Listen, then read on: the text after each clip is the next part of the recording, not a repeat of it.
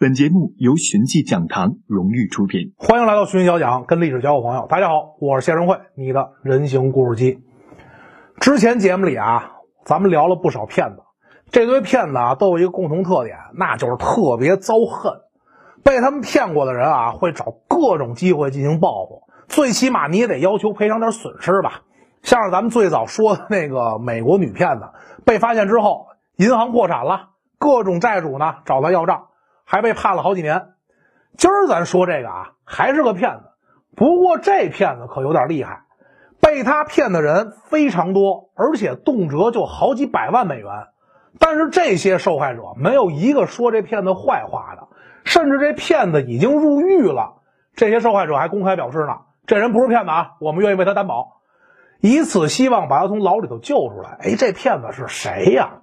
什么手段能把人忽悠成这样呢？今儿。咱就来聊聊，聊今天这事儿之前啊，咱们得先介绍一背景。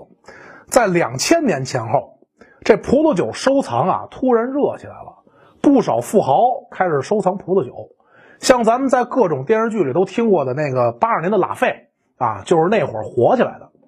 葡萄酒这东西啊，跟别的收藏不太一样。你收藏个瓷器啊、古画、手串，你都跟这摆着看着。收藏葡萄酒那是真为了喝呀。好葡萄酒总量就那么点儿，喝一点少一点现存在世的葡萄酒价格那会越来越高。曾经我看过一个真事儿，有人啊，英国人花了二十五万英镑，为了买一口葡萄酒喝。这完整一瓶葡萄酒什么价格啊？不可估量。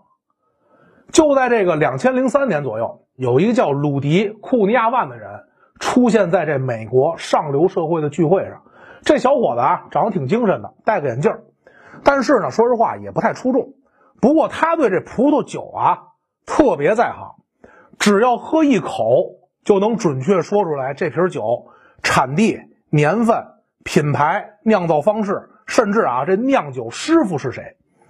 这哥们一出现，所有人都傻了。他这品酒功力这么好，倒是其次。更重要的是，他品酒这么准，说明他肯定特别有钱啊！为什么呢？能尝出这么多顶级葡萄酒的人，那肯定喝过呀。能喝这么多顶级葡萄酒的人，那身价不得是这威亚的好几倍？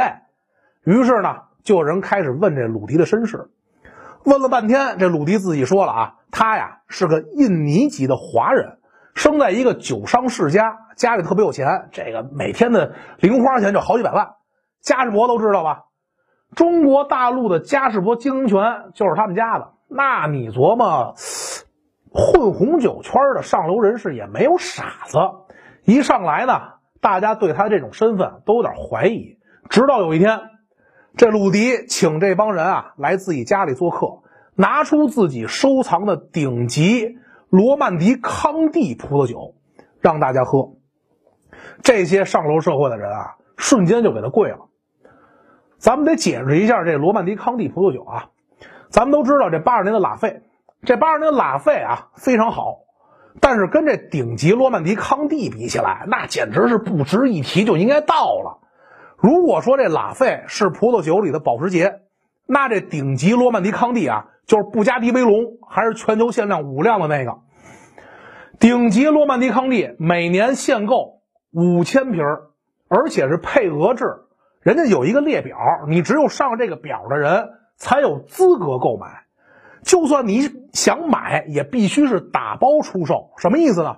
一次性买一整箱这酒庄别的葡萄酒，才有资格买一瓶罗曼迪康帝。谁要能有一瓶这酒，那都得跟宝贝似的藏起来。这鲁迪一出手就好几瓶他这财产那简直是深不可测呀。这就是为什么那帮上流社会啊。差点就给他跪了，因此呢，还送给他一个外号，叫康帝博士。鲁迪凭借自己过人的品酒能力，还有这财力啊，很快就在这上流社会葡萄酒圈里头站稳脚跟了。他呢，开始在各种这个葡萄酒拍卖会上大量购买这些酒。周围人一看，好，这康帝博士都认可的酒，那肯定牛啊，也跟着一起哄抢。一时间，这鲁迪认可的葡萄酒价格飞涨，而且呀。他一出名，很多大明星都以跟这鲁迪认识而自豪。成龙大哥就是其中之一。有一回，这鲁迪请成龙大哥来家里喝酒，完事儿呢还一块合影。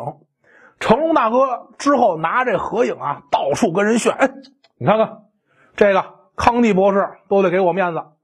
类似这样的人和事儿特别多，咱就不一一说了啊。两千零六年，鲁迪找到一个叫卡彭的拍卖商，跟他说自己啊有一批好酒打算卖，让这卡彭全权受理。卡彭一听是这鲁迪康帝博士要搞要要要卖酒，特别开心。那销量，光是这拍卖中介费我就能挣一大笔啊！更别说这广告效应了。欣然接受委托，众多富豪听说这康帝博士要卖酒，好，挤破头也要来拍卖啊！那场面就像这超市打折，门口等着一帮老头老太太准备抢购一样。果不其然啊，短短两天的拍卖啊，就卖出了一千七百多瓶葡萄酒。总价值三千五百多万美元，创下了当时的拍卖记录，赚了一大笔钱的康帝博士似乎啊没有停手的意思，开始筹备下一场拍卖。两年后，二零零八年，卡彭接受这鲁迪的委托，拍卖了一大批红酒。在拍卖之前呢，这卡彭啊还放出风来了，说啊这回拍卖是一批这个法国的彭索酒庄一九四五年到一九七一年年份的酒。同样的场景再次发生，这帮富豪一大早就起床了，冒着寒风，冻得得得的，在这个拍卖会现场门口等着，准备入场。可是这回拍卖啊，却出了问题。这彭索酒庄的所有人，劳伦·彭索，从这报纸上知道这件事儿，他看这事儿之后都懵了。这彭索酒庄一九八二年 才开始生产这款酒，这哪来的四五年到七一年份的呀？劳伦·彭索当时就知道这批酒啊肯定是假的，连夜打着飞机就到美国拍卖会了。到了拍卖会，就在大家准备抢购红酒的时候，劳伦·彭索喘着粗气跑进大厅，大声宣布：“这批这批红酒是假的。”我们家就没有这个年份的酒，所有人都以为来了个疯子。不过呢，康帝博士却宣布，拍卖会先暂停啊，并且约这劳伦·彭索第二天一块坐坐，说说这件事儿。第二天，这个鲁迪请来了劳伦·彭索，说这葡萄酒的事儿。他说啊，自己是从一个中间商那儿买的，亲自尝过，口感、香味儿。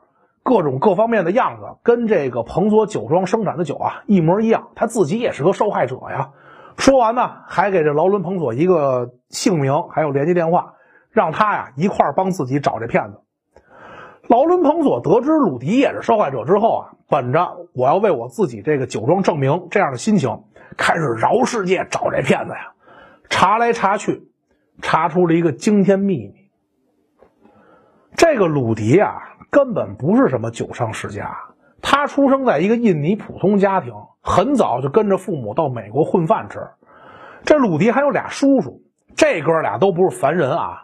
江洋大盗，在这印尼犯下了一系列恶性案件，这抢个银行那都是家常便饭。这俩叔叔知道鲁迪他们一家来美国生活比较穷，就开始啊用抢来的钱资助他们。鲁迪的生活啊这才有了改善。甚至呢，有接触到上流社会的机会了。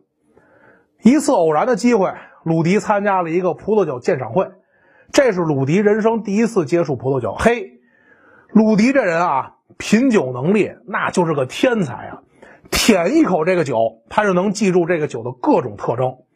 随着他参加这品酒会的次数增加，见的酒多了，就把这所有的顶级葡萄酒的口感风味都记住了。之后呢，编了一个身世。打入了这个上流社会的红酒圈。说到这儿，有人可能问了啊，之前不是说鲁迪有很多私藏吗？就算他们家有这土匪赞助，那么多酒他买得起吗？真买不起，但是他可以造啊。当时这葡萄酒行业啊有个问题，只要是同一酒厂出产的酒啊，甭管是这顶级的还是普通的，包装用的瓶子都是一样的，只有这瓶子上的标签不一样。鲁迪呢，就把各种酒会上喝完的那种空瓶儿都偷回家了，自制了一堆顶级酒的标签贴在这瓶子上。哎，你别说，手段真高明啊，居然就以假乱真了。这瓶子是有了，这酒怎么办呀？没事儿，咱可别忘，这鲁迪他是个天才，他记住了各种顶级酒的风味，用很多啊便宜的葡萄酒，他自己调，这个掺点那个掺点再加点水，调出的酒那个风味口感啊，甚至连那个挂杯的那个形态，都跟那真酒极为类似。不是最专业的行家，肯定尝不出来。这些酒配合这以假乱真的酒瓶儿，鲁迪一跃成为康帝博士。之前拍卖会他卖那一千七百多瓶葡萄酒啊，都是他自己这么做出来的，居然没有一个人发现。咱不得不说，这鲁迪真是个天才。这事情调查清楚了，鲁迪也被送上法庭，证据确凿，加上他自己这认罪很痛快，他就被判了这十年有期徒刑，并且呢。要求赔偿两千八百万美元，这鲁迪都坐牢了，事情可还没完。